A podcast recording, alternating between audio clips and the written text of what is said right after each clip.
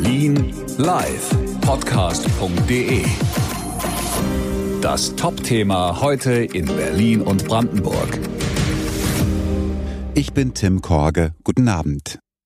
Fast alle Versammlungen von Gegnern der Corona-Auflagen hier in Berlin sind beendet. Laut Polizei sind aber noch einzelne Gruppen in der Stadt unterwegs. Das werde weiter beobachtet. Vor dem Brandenburger Tor haben die Einsatzkräfte heute Nachmittag Stunden gebraucht, um eine Demo von rund 5000 Corona-Leugnern aufzulösen. Dabei kamen auch Wasserwerfer zum Einsatz. Die Polizei nahm 190 Demonstranten fest. Mindestens neun Beamte wurden verletzt.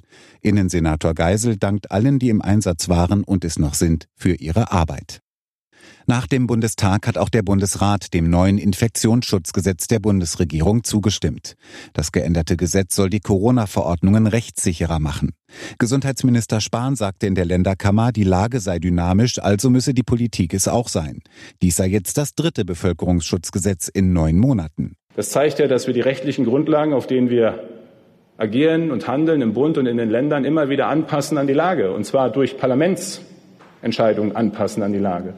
Testen, Schutzkonzepte, vulnerable Gruppen, Impfen, die Maßnahmen, die ergriffen werden, all das ist angelegt in diesem dritten Bevölkerungsschutzgesetz. Bundespräsident Steinmeier soll das Gesetz noch heute unterzeichnen, damit es morgen in Kraft treten kann. Im Prozess um den Anschlag auf die Synagoge in Halle an der Saale hat die Bundesanwaltschaft lebenslange Haft für den Angeklagten Stefan B. gefordert. Der Angriff sei einer der widerwärtigsten antisemitischen Akte seit dem Zweiten Weltkrieg gewesen, sagte Bundesanwalt Lose vor dem Oberlandesgericht Naumburg. Die Bundesanwaltschaft will zudem die besondere Schwere der Schuld feststellen lassen. B soll vor gut einem Jahr versucht haben, bewaffnet in die Synagoge einzudringen. Als das misslang, erschoss der 28-Jährige auf offener Straße eine zufällig vorbeilaufende Passantin und einen jungen Mann in einem Dönerimbiss. Die US-Demokraten im Repräsentantenhaus haben ihre Chefin Nancy Pelosi wiedergewählt. Die Abstimmung fand online statt. Die Fraktion twitterte einen Glückwunsch. Die heute 80-jährige Pelosi führt die Fraktion seit 2003. Hören, was passiert. Berlin Live Podcast.de.